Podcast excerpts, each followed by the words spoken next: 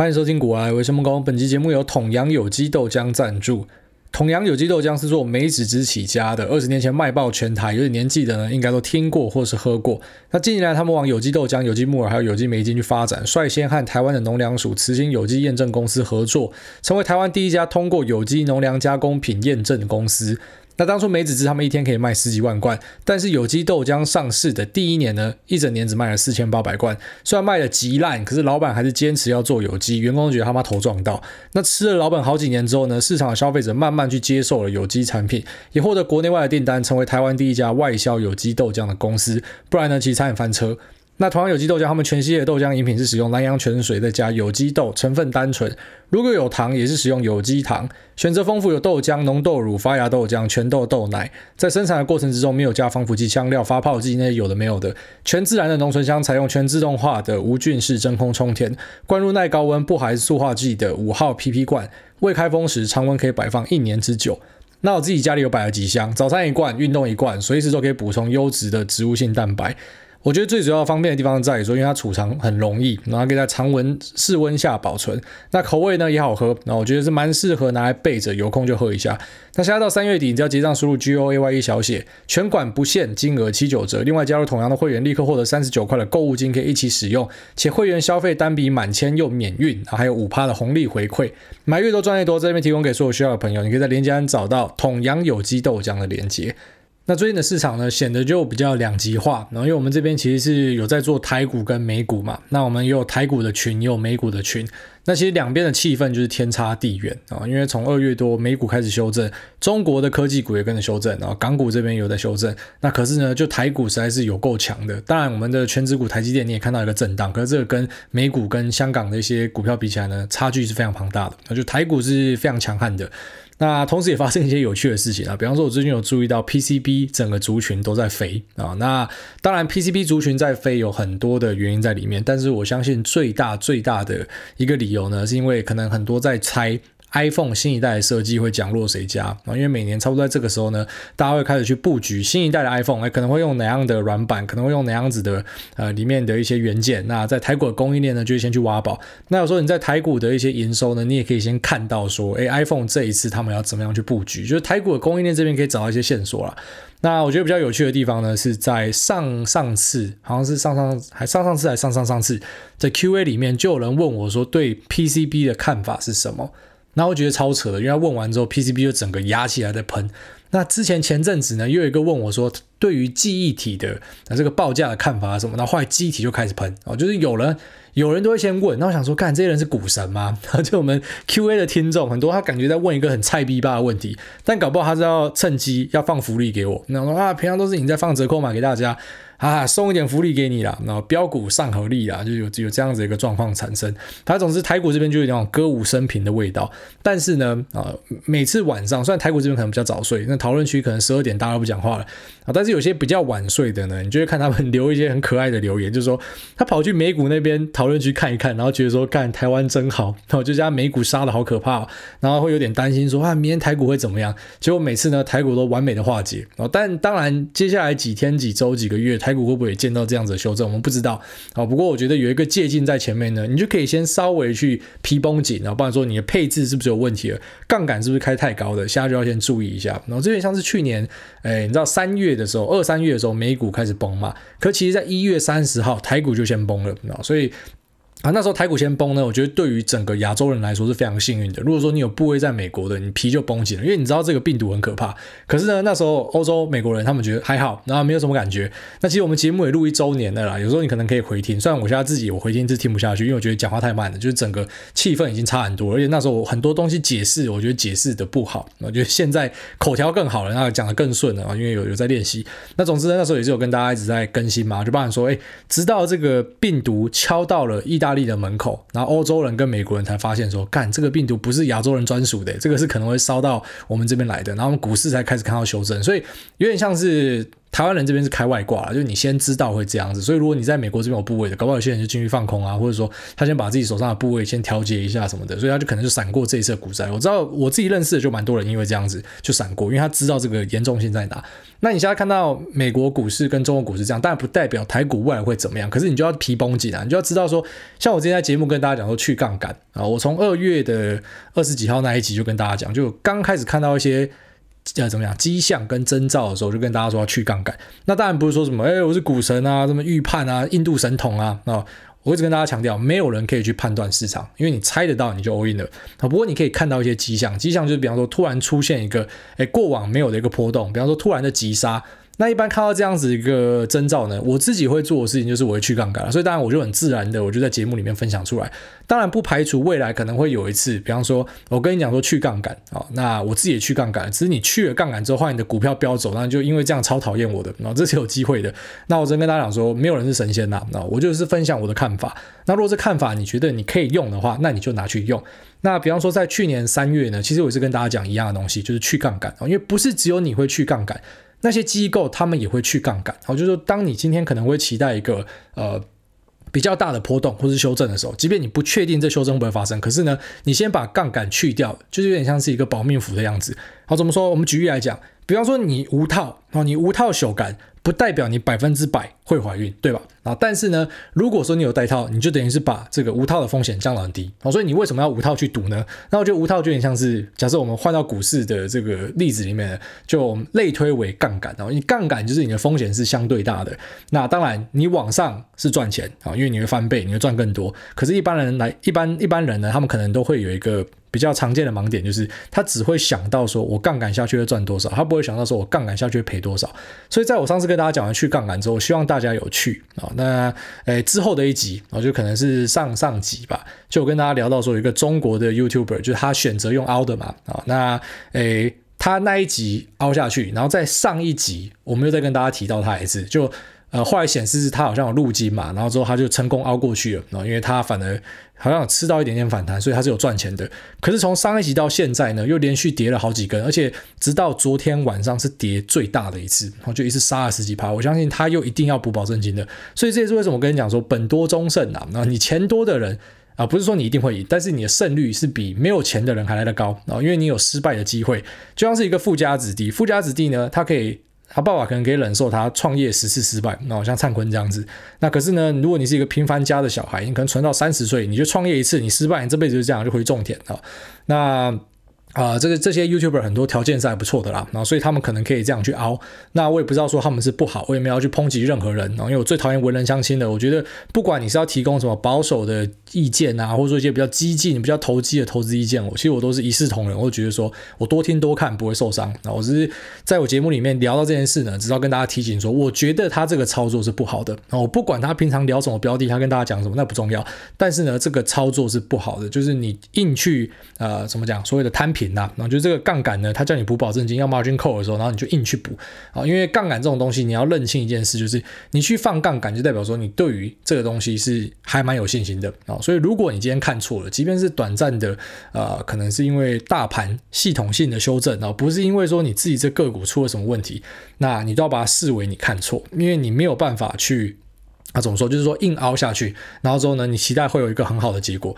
你这一次凹过去，你下一次可能也是凹不过去。那你下下次呢？我就不相信你会凹得过去。那个有点像是怎么讲？你你你不可能每一次都无套，然后最后面不会有小孩。你最后面就一定会中小孩。你期待什么？你你不去做防护措施，你最后面就一定会中奖啊！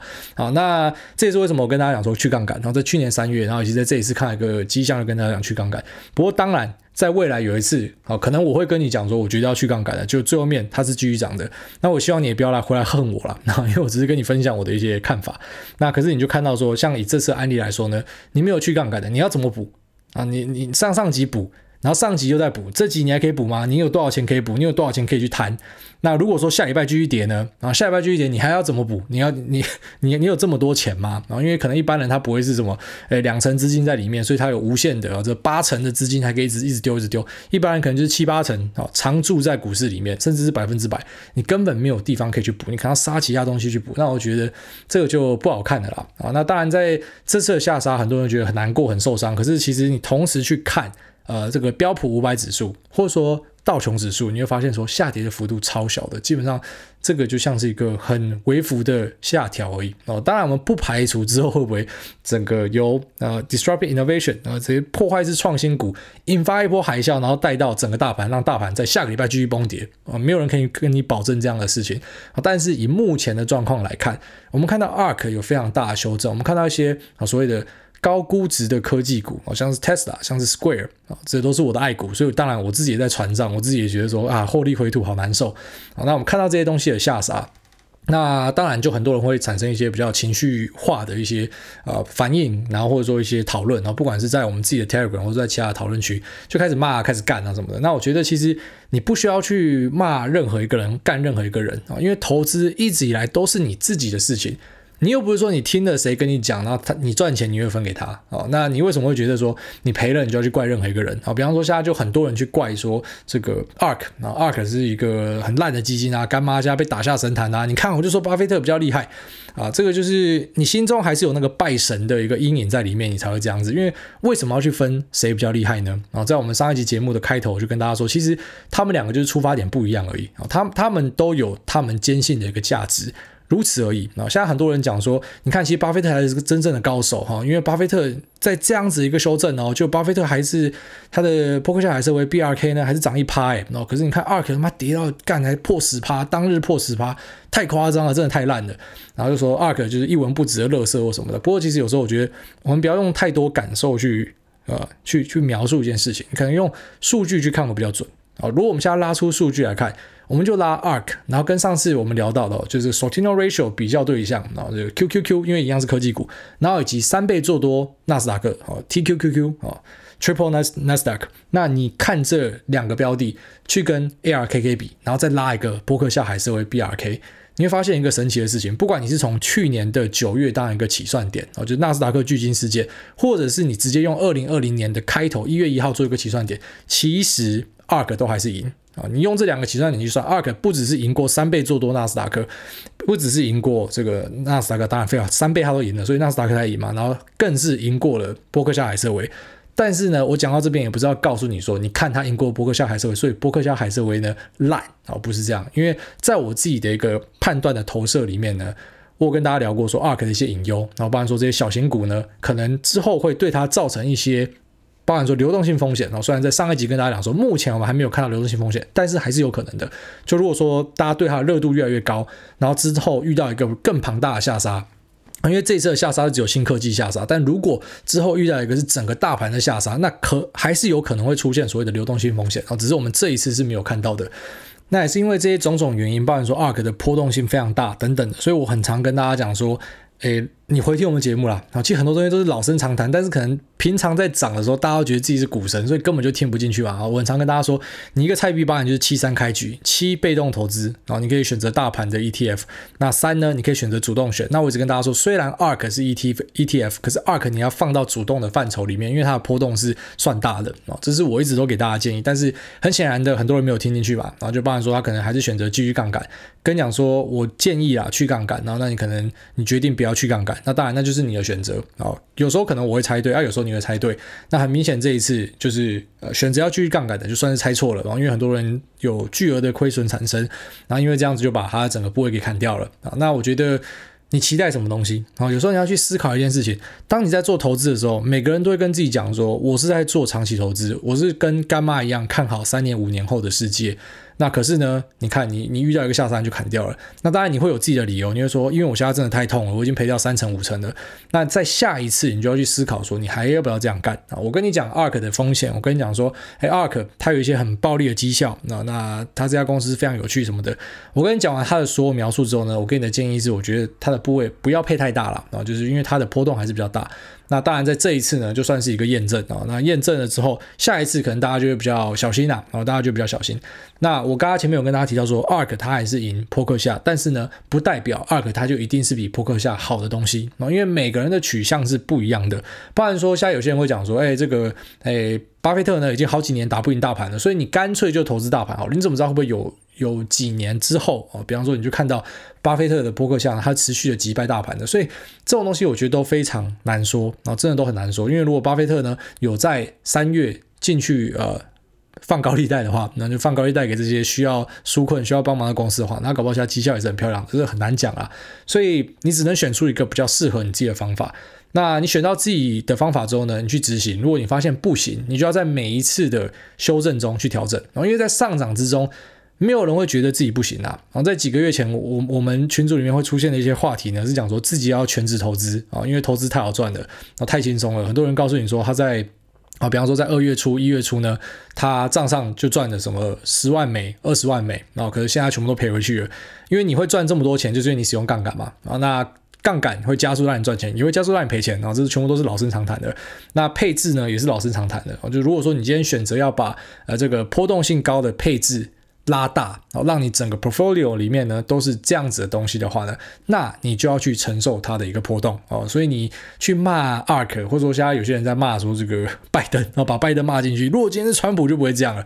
呃，我觉得都是在找理由了。然后因为配置是你自己决定的，没有人可以帮你决定。而且我跟你保证，你之后还会再遇到啊。你我们三去年三月遇到垄断，好几个垄断啊。那九月遇到纳斯达克巨星事件，有人毕业。那这一次呢？昨天有人毕业了，然后昨天看到有人说要退出了，他不要玩了。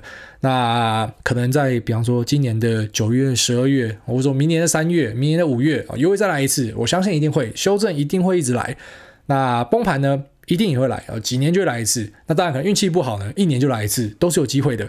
好，那在每一次的下跌之中呢，你就可以去好好的思考说，这个配置到底适不适合你啊？因为在上涨的时候，你你一定不会想到这个，在上涨的时候，你只会想要快点加速你的获利啊。可是真的遇到下跌的时候呢，考验就来了。那这时候你可能就开始发现说啊，比方说分散投资的重要性，或者说搭配指数化投资的一个重要性啊。因为我的做法是比较杂学啦，我从来都不会讲说什么什么样。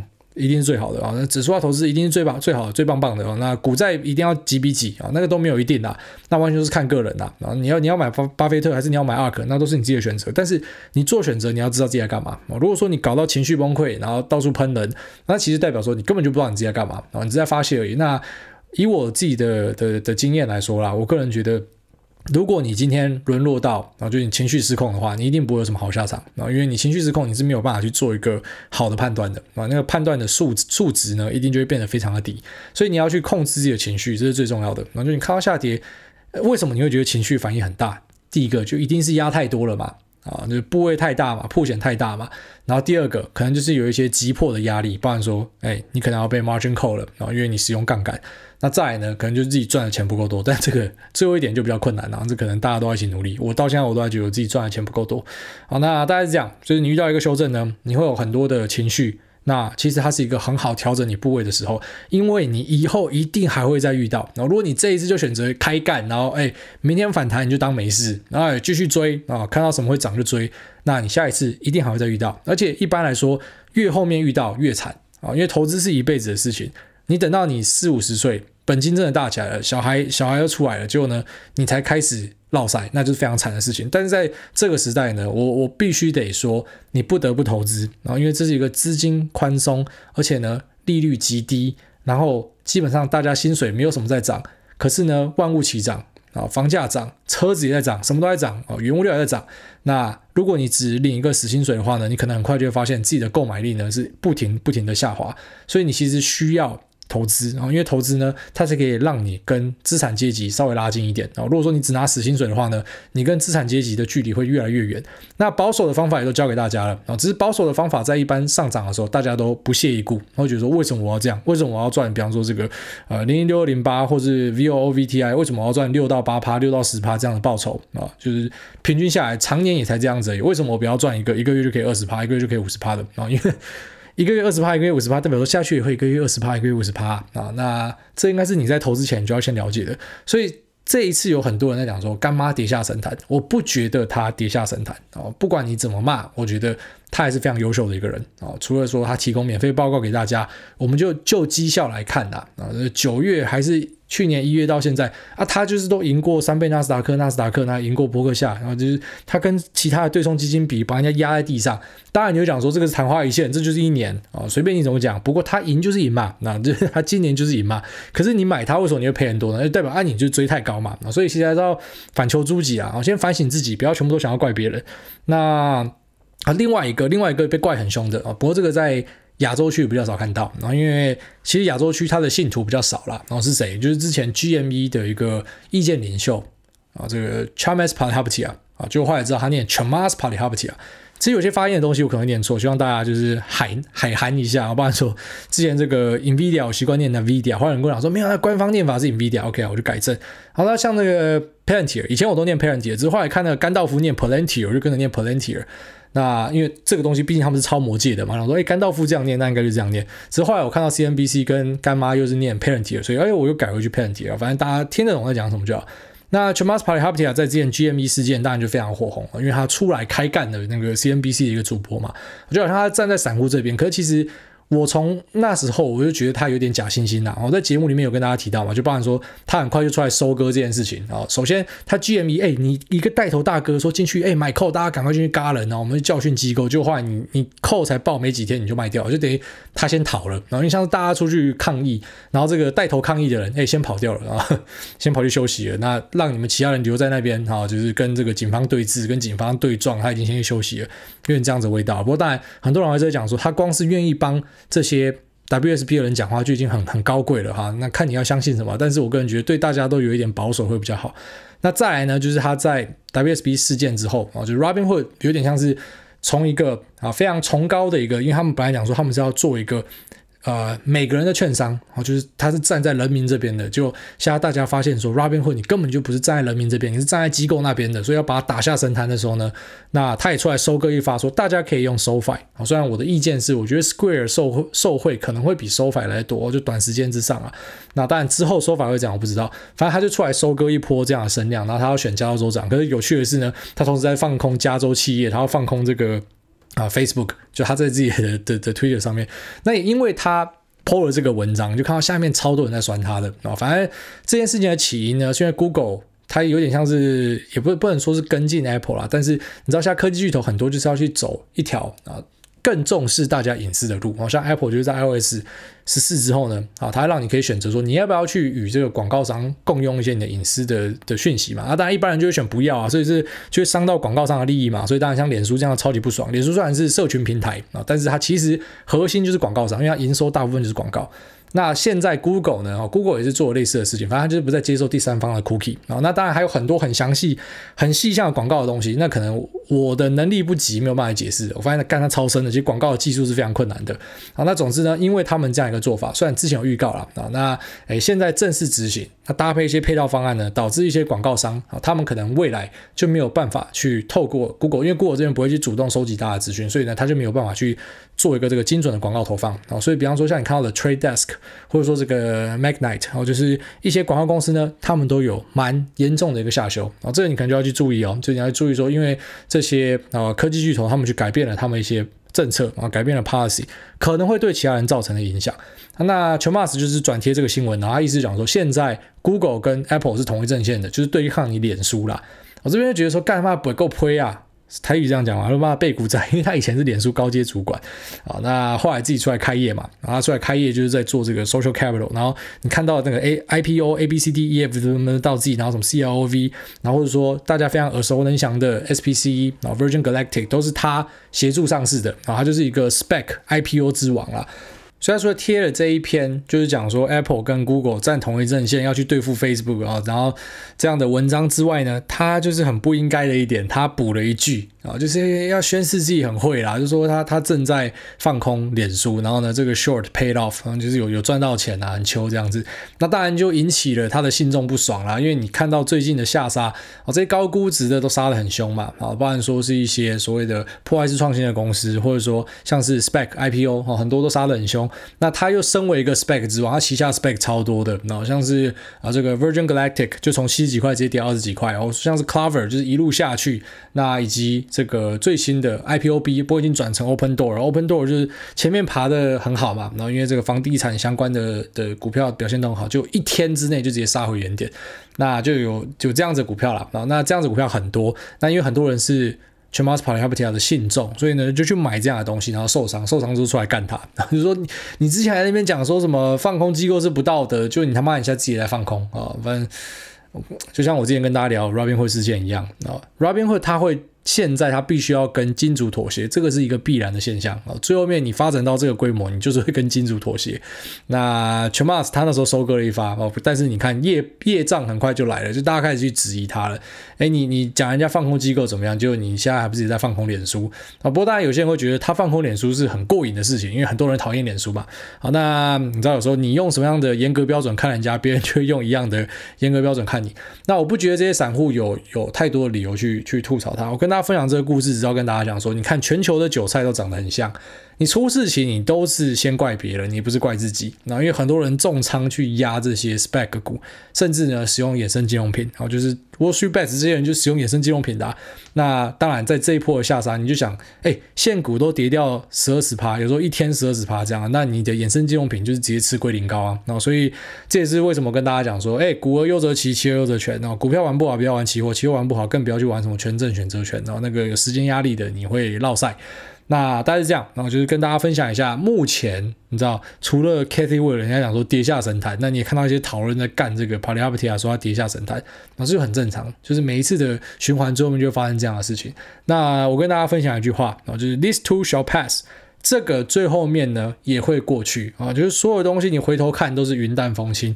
然后顺便跟大家分享，我们群组里面有一位 AC 大，我觉得这 AC 大很赞的一个人，虽然我不知道本人怎么样，他也都是丢对账单而已啊。就我觉得群内丢对账单这个气氛是很好的，我觉得大家互相分享你买了什么，做了什么这样。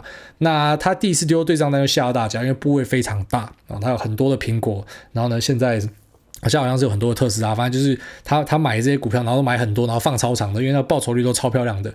那就很多人就会好奇，就想说，哎，你是怎么报过来的啊？你这时候要去思考一件事情，他也遇过垄断啊，啊，他也遇过贸易战啊，他就是遇过这些事情，然后他股票都还抱着，所以他现在才有这样的获利啊。那一定有些人就会讲说，诶，那如果你报错东西怎么办啊？你真的怕报错，你就去报指数嘛，报指数也有不错的回报啊。好，所以就是你在每一次的下杀就，就一定会遇到很多人情绪崩溃。然后在九月，在去年的三月都一样，就很多人情绪崩溃，很多人受不了了，开始出来骂骂骂，吼吼吼。然后你会开始去了解一件事情，为什么大家讲说这个？市场里面做得好的人，他们是有点违反人性的啊，因为 大多数人都会受不了，大多数人都会觉得我我承受不了，要要发泄一下。可是呢，就是有些人在这时候他还在找机会啊。你其实会看到一些，诶，比方说在在这种茫茫人海之中，大家都很混乱、兵荒马乱的时候呢，还是有些人很很认真的在跟大家分享他的策略，他想要怎么做。那我觉得这是非常非常有价值的东西啊。如果说你每一次都只会跟着情绪、跟着恐慌在走，那他真的不是什么好事。啊，因为这样的东西都还会再发生，然后发生之后呢，一样，this too shall pass，最后面都还是会过去啊，然后就是下一次，好，那你什么时候可以把这个学起来？什么时候可以汲取教训？什么时候可以找出自己最佳配置？那才是可以让你可以持续投资投资一辈子的事情啊，因为我们刚刚提到说。你必须投资，你才不会在一个现在的宽松时代，然后与资本家越拉越远啊！但是要怎么样投资才可以让你留在场上就很重要，因为你会发现很多人的投资方式你根本没有办法留在场上，所以你你根本就享受不到投资的三本柱：本金啊，然后的报酬率。然后还有时间，好，你本金可能有了，那可是报酬率不怎么好，那没关系，你就想办法找一个还适合你的报酬，你可能就选择使用大盘啊。如果说你真的没有办法去呃击败大盘，你就使用大盘嘛。那再来就是时间，是要时间才可以把获利滚出来的。但是你进来，然后两个月发现下杀，哎，我就砍掉了。啊你也没有任何的计划，就是我知道要怎么样加码，那我每个月可以投入的钱多少，你都完全没有规划啊。反正你就看到涨就进来追涨，那你就是一定会有不好的下场嘛，不然你还期待什么？好了，那我们这一集就先跟大家聊这边啊。我希望不是在什么帮大家补充信息，就是说，哎，诸位在节目帮大家补充一下信息啊。你知道，其实讲到后来就发现，它观念就是这样啊。所以我比较尝试跟大家解析一些事件的发展，因为其实核心观念、投资的观念啊，就那样子而已啊。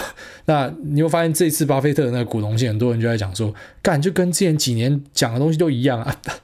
他已经讲了几十年一样的东西了，然后最后面你会发现什么？股癌节目跟他观念都一模一样啊，然后创新高不要卖啊，买进要分批啊，然后这个配置上的七成被动先啊，然后三成主动，然后之后呢是你的条件再慢慢调整。哎，其实我我一辈子都讲一样的东西啊，那因为这就是我实测我觉得有效的东西。那再来就是我们可能陪大家一起去解析一些市场上的事件，然后去聊一些自己的看法，然后分享一下，哎，今天赔钱，今天赚钱，啊，就这样子。那当然节目会走多久我也不知道了，啊，不过我觉得。觉得你知道这次的修正，其实蛮多人心情很差啊，但是这也不是我第一次看到，我九月就看到大家这样了。那三月是因为我们群组还没开，所以我看不到大家啊。但是我相信，如果三月有开的话，一定更精彩。那这样的东西会一直重来啊，所以振作，不要崩溃，然后呢，找到自己适合的方法。好，Q&A 第一位达妹游他说：“癌大选我，感谢癌大传导正确的概念，从去年十一月左右莫名的接触到后，变成健身必备。”每听到都觉得健身效果变低，想我请问癌大对于去年七月上市的零零八七八的看法？感谢零零八七八应该是国泰的股息 ETF 嘛，高股息 ETF。那高股息 ETF 的东西我在脸书上写过，在 Q&A 也回答过 N 次，代表你他妈在健身都没有在认真听啊、都是在推杠，在拉杠，然后都没有认真听，啊，随便乱听。然后这高股息的 ETF，但它的。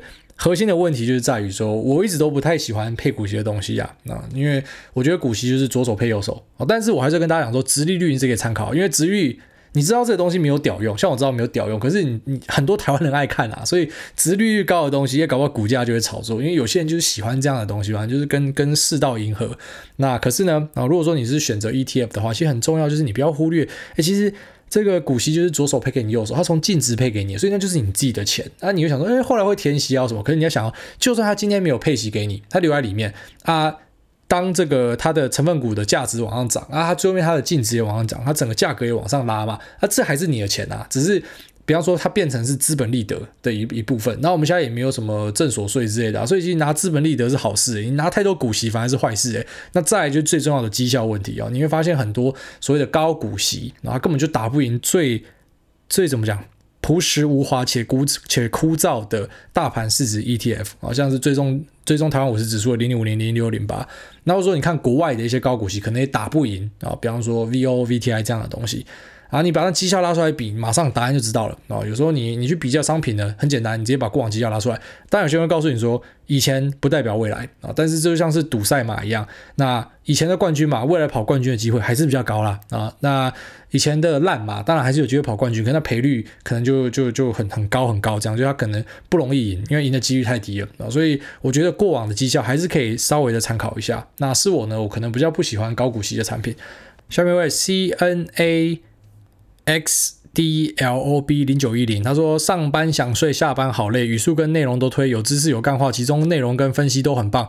这集听到说要买房，希望挨大内容可以让一些网络知识看房大师得到正确的知识，不然房地产从业人员感觉一直被妖魔化。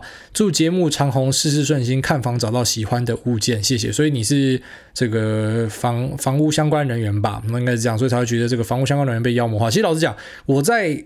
阅读啊，很多关于看房的文章的时候呢，确实是有这样子一个感觉，就大家觉得说啊，房仲会骗你啊，或者说跟这个房房子相关的，比方说一些代书啊，或者说代销啊，他们很多都有问题啊，建商都有问题。但是我觉得那很正常，就像是你吃一个餐厅好吃，可能比较少人会去写一个五星评价，然后说你听一个 podcast 好听，你去写一个五星评价，那我觉得那是比较少的。但是你只要觉得不好吃或什么，很多就直接上去开干了，所以呃，这个声音就会被放大，所以可能很多有不好经验的人，他们上网写就显示好像整个这个房地产从业人员都很不好。那我只能说，我不知道通案是怎么样，但是以我自己的例子呢，我遇到的这个房仲就是一个非常优秀的人啊，他真的是很认真在帮我分析。那可能也是因为我很精明吧，所以很多时候我跟他讲一些东西，他觉得哦，这样哦，就你怎么都知道这些东西？感觉你看房看很久都没有爬文啊，爬文，然后我自己有自己的一些心得什么的。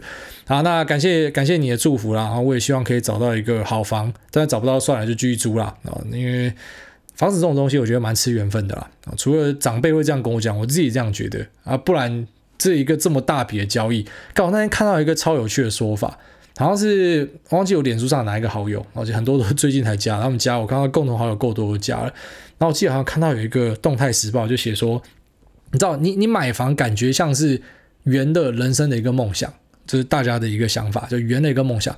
可是你有没有想过，他可能是毁了两个人的梦想？我想说，干，那还蛮有道理的。我就忘记他是详细的内文是什么，反正意思就是这样，就是说你感觉圆了一个梦，其实你毁了。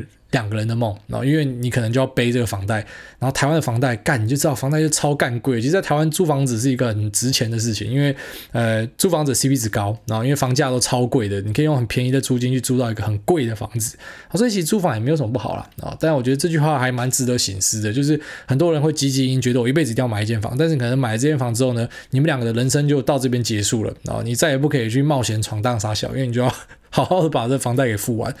好，下面一位这个 Sean，他说恭喜来大哎大当爸五星吹捧。去年年底被学弟抓入坑，谢谢癌大的观念分享，让大家获益良多。想请教癌大两个问题，问题有点长，不好意思。第一个，您常说自己的投资原则是不会马上在最高点卖出，也不会在最低点买入，也谨记癌大之前提过，大涨或是大跌的时候，必须非常重视，将其当做是一个基准点来帮助自己判断。但如果是突然的急转，癌大会用什么样的指标，或是给予时间长短来作为缓冲区间，以判断下一步的动作呢？是否会参考大盘，或是同值的竞争对手的走势是否一致？哎，我觉得这一次你就可以看那个，差不多是三集前吧，就是为什么我会跟大家讲要去杠杆，呃，还是得强调，还是得强调，不是每一次都会看对，要有时候就会看错。好，比方说。呃，这次去杠杆你可以看一下，然后你也可以去看一下我前面有一集讲说什么谁要留下来洗碗，就是讲那个航运股的，然后也是我我看到我觉得反转了我才讲。好，那呃之后当然航运股现在又反弹回去了，哦，当然还没有还没有碰到之前的新高啦，但是你看股价就是可能会这样涨涨跌跌，那我也是猜一个位置。啊，因为我之前在防疫股的时候，我觉得我讲早了，所以很很尴尬。因为它之后继续涨，就有人就讲说：“哎，癌大人不是说派对结束了？”好，我不可能每次都看对，有时候就是看错，是很正常的。啊，我有几次看对的经验嘛，那你可能就可以去稍微揣摩一下，说：“为什么我为什么我会这样想？”啊，那一般来说，我的判断基准很简单，就是有一个比较不自然的下杀，那我就会想是不是，然后比方说有些人赚够了要出场了，还是说有些人知道了我不知道的事情，我就会。开始准有所准备啦，但是我也不会一次就把手上的东西丢光。那我的做法就是分批啊，所以我买是分批买啊，我卖也是分批卖。我我可能卖不到最高点哦，但是平均下来，诶，你买也是平均，卖也是平均。那如果你看对，啊，你就是赚到钱。哦，其实观念就这样啊，重点是你要你要挑对标的啊，然后再来说，是否一些长期看好的成长股会让你偶尔打破原则，不？不遵从上述所提的标准呢？谢谢癌大，祝事事顺心、平安快乐、身体健康。对啊，有时候会晕船啊，就 我我都称这个叫晕船啊，就是你一个看好的东西，然后因为你真的很看好，就越买越多。但是，我虽然我晕船，我会出来分享给大家，像之前的 Tesla 跟 Nvidia，那可是呢，那比方说像我过往晕船的案例。我也跟大家聊过嘛，然后在台湾玩那个生技股嘛，然后因为干，其实我我我根本就是一个生技大外行，我根本就不知道生技股是他妈冲他小的。可是那时候为了那一只股票，哎，我还去开股东会呢，啊，开股东会认识一些朋友，然后呢去找医师去找文献。我我本来根本不知道新英格兰科学期刊是杀小，什么 NEJM 是杀小，根本不知道柳叶刀是什么，干根本不知道。可是为了那一只标的呢，柳叶刀看得很熟了，那 NEJM 也看得很熟了。看不懂的东西呢，哎，就问医生朋友啊，然后哎去查一些资料，看一下国外的这个，那包含说在美国跟在这个加拿大，像美国就是 Medicare 嘛，Medicare 是怎么样？好，那他会怎么样子补贴大家？这个药价会多少？干那时候为了一个股票研究到这样哎，然后觉得自己挖到一个宝了，就最后面干他妈落赛啊，就是赔了蛮多钱的。那刚好昨天在群组里面有人问我这件事情，说：“哎，大你有没有赔过钱？”干当然有啊。那不然大家都觉得好像出来录节目或者说跟大家分享的都是那种股神啊，可能很多对了，他想要塑造这样的形象，但是我一直以来都没有塑造那样形象，我就是陪大家聊天而已。好，那我有分享一些失败的经验，过往也讲过蛮多次了。那诶，有这样子晕船然后重伤的的事件啊，所以。之后我只要，比方说，我规划我我要买十趴，可是我买到二十趴、三十趴，我就把它算成是晕船。我知道这是不好的，所以呃要提醒自己说，因为之前有那种超级看好的东西，可是落赛，所以呢，哎，你你如果发现迹象不对，你要赶快跑。我觉得你你你不可以像之前那样子，就是死死的抱着，然后最后面才发现有些东西事与愿违。然后因为那等到你知道，那已经太慢了。那你会发现说，哎。医生也也判断不出来，因为跟你一样有持股的也有医生啊，大家都一起讨论，那么同温层很高兴，就发现干你们自己在那边同温层，就其实人家早就不要玩了，就走掉了。好，所以尽量还是遵从纪律啦，然后会比较好。那破坏纪律呢，你就要小心有一些比较严重的代价。但是当然有时候，比方说像像去年晕船的这个做法呢，就帮我带来了不少的获利啊。不过我觉得要很小心呐，因为你只有真的落赛过之后，你才会知道说为什么要有纪律。好，下面一位昵称还不能重复哦？问号问号，五星推推啊！然后感谢大好节目，去年三月不知道从哪里听到这节目就开始听，虽然对股市一点概念都没有，但是喜欢大的节目，希望可以啊、也可以了解很多的时事跟观念，偶尔变成感情咨询平台，很有趣。Spotify 歌单也很棒，收了很收了不少到自己的歌单里，希望能够继续听到癌大的分享，也祝癌大一家人健康平安发大财。好，非常感谢。下面一位 Jeff 九六零二一六十三秒三则留言加结语，股癌的语速太猛了啊，谢谢。然后下面一位首选中国必获胜，这个讲这个中国获成最大赢家，他说五星喷到爆赞爆，感谢。下面一位。舔不舔？他说五星吹上天，感谢主委恩啊赐恩典，恭喜主委即将要抱小孩，谢谢。他说。想请请教主委关于 CCL 挂号嘉年华游轮的看法。去年因为疫情导致各大游轮公司倒的倒，逃的逃，但从谷底慢慢爬的 CCL 是否有机会走上更高峰呢？麻烦主委提供一下意见，感谢主委。呃，OK，像去年在疫情的高峰的时候，跟大家分享说，因为我同时在经营旅馆嘛，啊，现在是没有啊，现在我抽身的啊，但是之前有，但是我只能告诉你，其实旅馆到现在都还没有，就连台湾这样的地方啊，根本根本没有什么击败疫情的，可是都还没有回温到该有的一个高度。tantôt. 那我必须得说，其实就算疫苗打下去，我们现在看以色列这边成绩是很好，没错啊。好但是我相信呐。就是像 CCL 这样的公司，但短期的股价我真的没有办法给你什么太多的建议。我只能跟你讲说它的经营面的我一些想法。我想法就是说，就算疫苗大家都打了，然后之后我们会有什么旅行泡泡嘛？然后你的护照上面可能会盖个章，说，哎，你是有打什么某某某疫苗的，然后才可以出国之类。啊，可能可以去搭游轮、游轮杀小的。可是只要有任何一个风吹草动哦，比方说又有人在上面确诊感染杀小的，那。啊我不知道，我就觉得很可怕。你知道，像持有这种东西，就像是抱着炸弹一样。其实之前像是呃一些这个投资大师呢，就跟你讲说，航空股不是太好的标的啊，因为航空股是一个这个获利是很有限的啊，特别是做这个。呃，载人的啊，载人的航空股呢，那基本上获利是有限的，可是风险可能是很大的，因为假设今天摔掉一个飞机或什么，那都超级大条的事情，那可能就造成股价重挫，所以可能上档获利有限，下档的损失呢可能是更大的。